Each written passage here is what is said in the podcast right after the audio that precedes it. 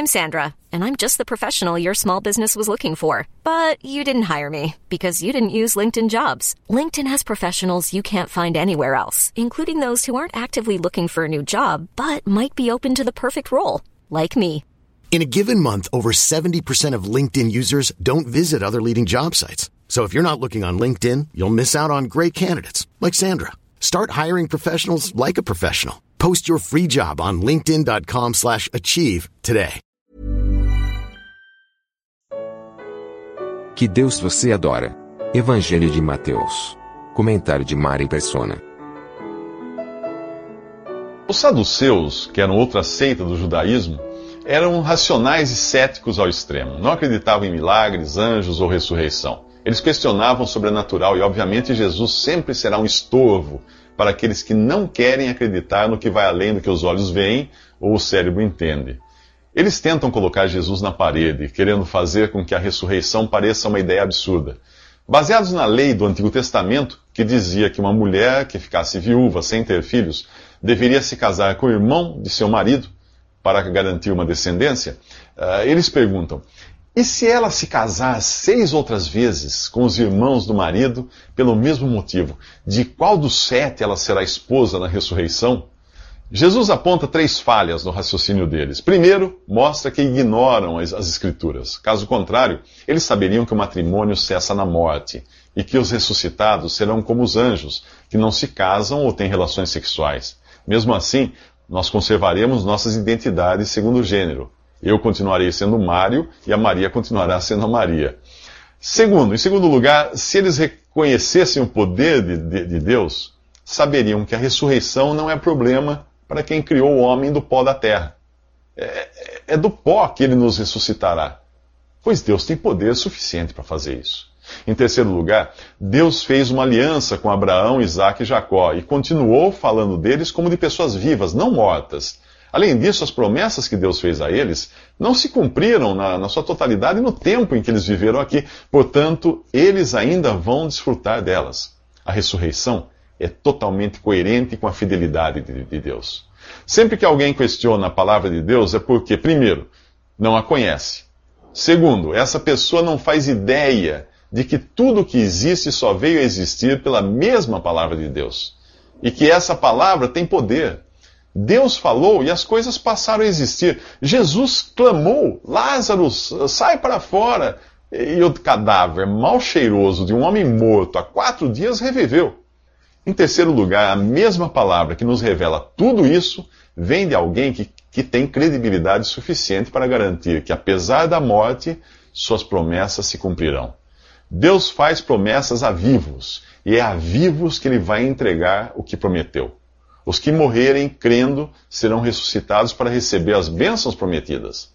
Os que morrerem se recusando a crer serão ressuscitados para o lago de fogo do qual eles já foram avisados pela própria palavra de Deus. Mas o coração é incrédulo.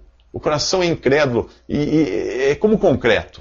À medida que o tempo passa, ele endurece cada vez mais. Nos próximos três minutos, os fariseus vão tentar outra vez. No final do capítulo 22 de Mateus, os fariseus tentam outra vez fazer Jesus tropeçar em alguma palavra. Agora é a vez de um teólogo da, da época. Ele pergunta: Mestre, qual é o grande mandamento da lei? Jesus responde: Amarás o Senhor teu Deus de todo o teu coração e de toda a tua alma e de todo o teu pensamento. O Evangelho de Marcos acrescenta de todas as tuas forças. Isso abrange a totalidade do nosso ser: emoção, ânimo, intelecto e vigor. Se este é o grande mandamento, o grande pecado é amar assim qualquer outra coisa. O homem moderno, esse que assiste o Discovery Channel, ele se acha mais evoluído do que as pessoas mostradas nos documentários adorando uma pedra, uma vaca ou um guru senil. O problema é que você pode ser idólatra de terno e gravata e com um pós-doutorado no seu currículo. Basta confiar em qualquer coisa que não seja Deus. Você só se sente seguro com os bolsos cheios? O dinheiro é o seu Deus. Perdeu a vontade de viver porque levou um fora da garota? Queime, queime incenso no altar dela. É na academia e na dieta que está sua garantia de vida eterna? Cante louvores à balança. Aquilo que você mais ama, em que mais confia, no que aposta todas as suas fichas, esse é o ídolo, ao qual você dá o crédito por sua segurança, felicidade, bem-estar e tantas coisas. Idolatria é ser controlado por qualquer coisa que não seja Deus. Nós escolhemos os nossos ídolos e nem nos damos conta do quanto acabamos controlados por eles. Todas as coisas que consideramos a razão do nosso viver, das quais dependemos e, das quais, e nas quais confiamos, uh, isso é o nosso panteão. Isso é o nosso Olimpo. Isso é o nosso altar de sacrifício. A nossa má conduta também revela quem está no controle da nossa vida. Quando você comete um pecado, como por exemplo a mentira, está confiando em seus próprios instintos, esquemas e raciocínios, ao invés de confiar em Deus. Quando se deixa levar pelas tentações, idem. Você dispensa Deus e entrega o controle a elas. Talvez não exista um culto mais frequentado pelo homem moderno do que o culto à vontade própria. Nós vivemos prostrados diante do altar de nossos caprichos, cantando o mantra: Eu mereço ser feliz. Isso nos torna indulgentes para com nossas manias, nos faz iguais a aborígenes que alimentam de oferendas um hipopótamo mal acostumado. O moderno espiritualismo nos leva a acreditar que a solução para tudo, inclusive para a nossa salvação, eh, esteja em nós. Aí nós achamos que somos bons por natureza, ou que os possíveis defeitos e pecados possam ser sanados por uma boa dose de, de, de boas ações, caridade, espiritualidade. Quando nós pensamos assim, estamos de costas para Deus. Para aquele que, que quer ter 100% do controle da nossa vida e da nossa vontade também, para poder resolver 100% dos nossos problemas. Uh, ele, ele quer começar resolvendo pelo primeiro problema, a purificação dos nossos pecados, que foi feita por Jesus há dois mil anos na cruz. Nos próximos três minutos, Jesus vai falar do segundo grande mandamento. Depois de falar no, do primeiro grande mandamento, que é amar a Deus acima de tudo, Jesus fala do segundo, ame o seu próximo como a si mesmo. Esse segundo mandamento tem sido muito usado nos dias de hoje por escritores espiritualistas, só que de uma forma capenga, que induz ao seguinte raciocínio: bem, se eu preciso amar o próximo como a mim mesmo, é melhor eu começar a me amar mais. Hum, não tenho me amado muito ultimamente, não tenho me valorizado, não tenho dado a mim mesmo a autoestima que mereço. Já percebeu onde eu quero chegar, não percebeu? Exatamente. O, próximo passo nesse processo é pedir ao meu próximo que aguarde uma vida na fila enquanto eu resolvo essa parte de amar a mim mesmo. Isso nos leva àquela máxima cada vez mais utilizada pela propaganda. Você merece ser feliz. Já ouviu isso, não? Já que o coração humano é insaciável, eu nunca vou achar que já me amo o suficiente para amar o meu próximo. Essa, essa atitude eh, não passa daquela idolatria da qual eu falei nos últimos três minutos, mais especificamente a adoração de mim mesmo. Terá sido assim que Jesus amou? Não. Para me amar, ele esvaziou-se a si mesmo, veio a este mundo na forma de servo, tornou-se semelhante aos homens, humilhou-se a si mesmo e obedeceu ao Pai até a morte, e morte de cruz. Isso sim é amor. Por mais, por, por mais que a gente queira, por, nós possuímos uma natureza corrompida pelo pecado, e eu e você somos incapazes de amar assim, do jeito que Jesus amou, a menos que haja uma intervenção divina que implante em nós esse amor. Essa intervenção acontece quando você crê em Jesus e crê no efeito que o sacrifício dele na cruz tem sobre a culpa que você tem no cartório de Deus. O apóstolo João, aquele de quem é dito ser o apóstolo que Jesus amava, escreveu que devemos amar uns aos outros porque o amor procede de Deus. E aquele que ama é nascido de Deus e conhece a Deus. Percebe a ordem das coisas? Não é amando o próximo que você é salvo, mas aquele que é salvo, a pessoa salva, aquela pessoa que é nascida de Deus, essa é capaz de amar com um amor que não é seu, mas que procede de Deus.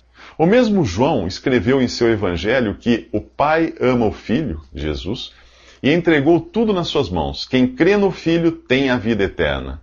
Quem rejeita o filho não verá a vida, mas a ira de Deus permanece sobre ele. Que ira é essa? A pena que todos nós merecemos por sermos pecadores.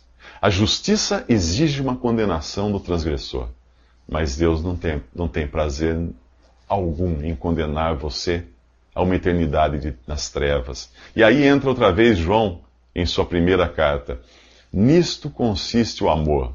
Não em que nós tenhamos amado a Deus, mas em que Ele nos amou e enviou o seu Filho como propiciação pelos nossos pecados. Que é propiciação?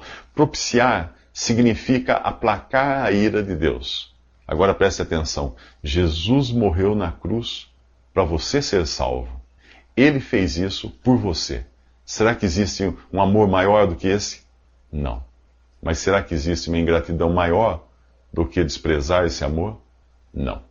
Jesus volta a dedicar um capítulo inteiro do Evangelho de Mateus, o capítulo 23, àqueles que sempre foram um problema para Deus, o clero. Mas o interessante é que ele não prega a desobediência ou a rebelião enquanto não viesse o tempo da igreja o judaísmo continuava valendo, o templo de Jerusalém continuava sendo o lugar de adoração e as pessoas continuavam adorando em verdade, segundo as Escrituras, mas não em espírito. Aqueles religiosos judeus ocupavam um lugar de autoridade e Jesus reconhece a autoridade deles ao lembrar que eles se assentavam na cadeira de Moisés. Portanto, o povo devia fazer o que eles diziam, mas não o que faziam.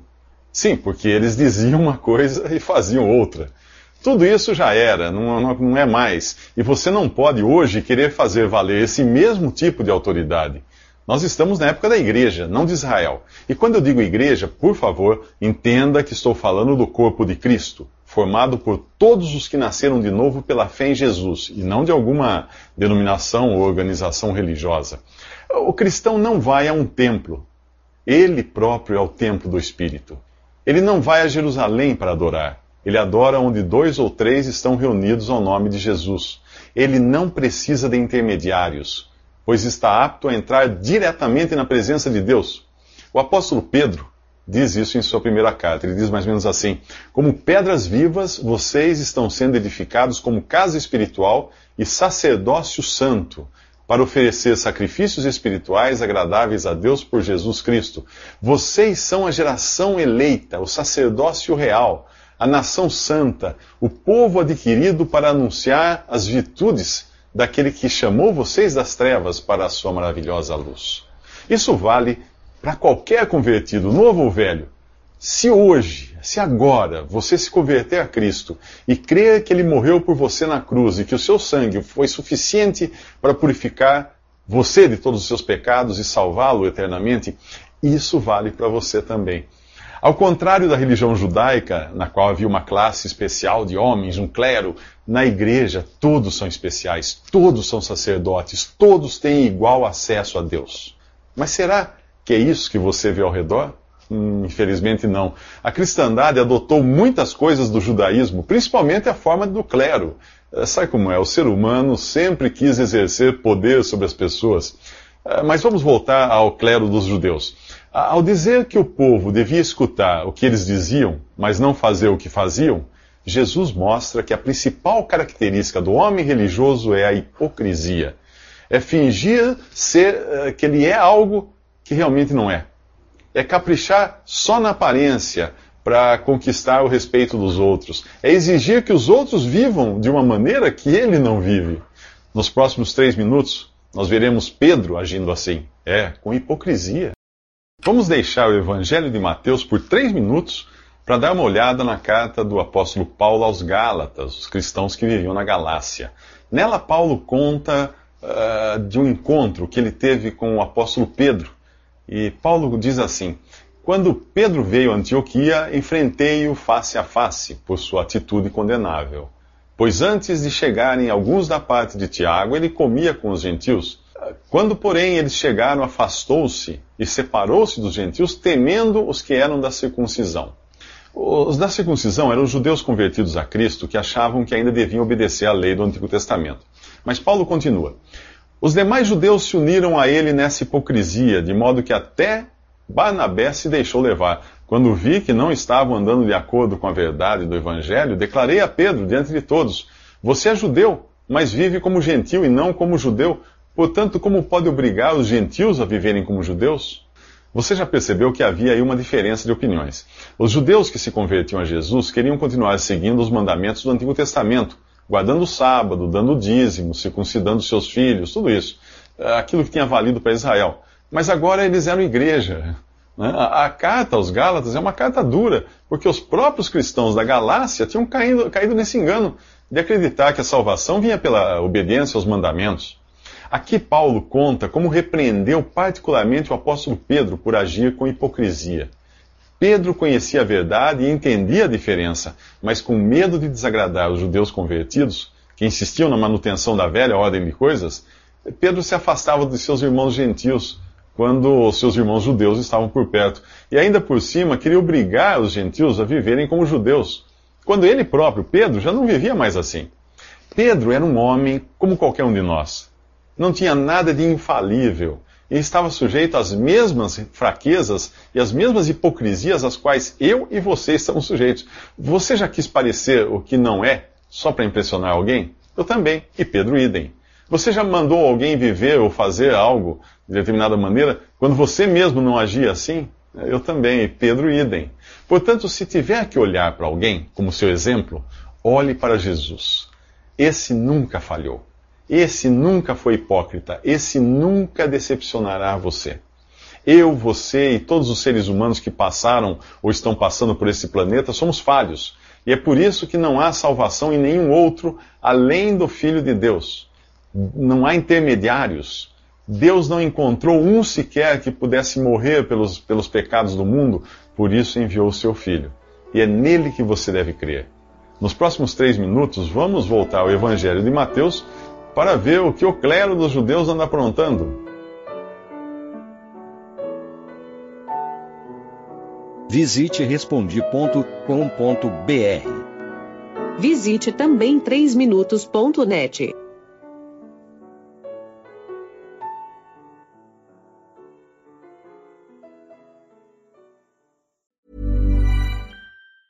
Hey, it's Danny Pellegrino from Everything Iconic. Ready to upgrade your style game without blowing your budget? Check out Quince. They've got all the good stuff shirts and polos, activewear, and fine leather goods, all at 50 to 80% less than other high end brands. And the best part? They're all about safe, ethical, and responsible manufacturing. Get that luxury vibe without the luxury price tag. Hit up quince.com slash upgrade for free shipping and 365 day returns on your next order. That's quince.com slash upgrade.